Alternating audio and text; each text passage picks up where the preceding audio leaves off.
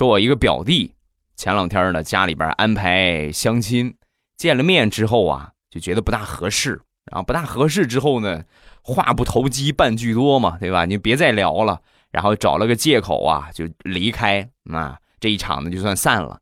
因为这一天呢安排了好几场，就准备接着往下边去赶下一场。我表弟这个人呢，平时啊比较节俭，那你是开车去的，然后。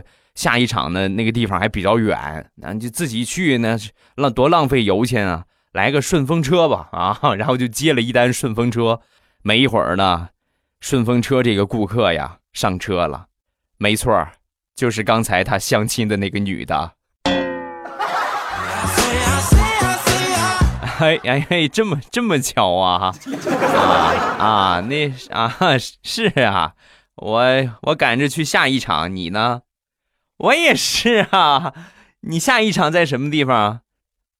就在西边有一个尼古拉斯咖啡店啊。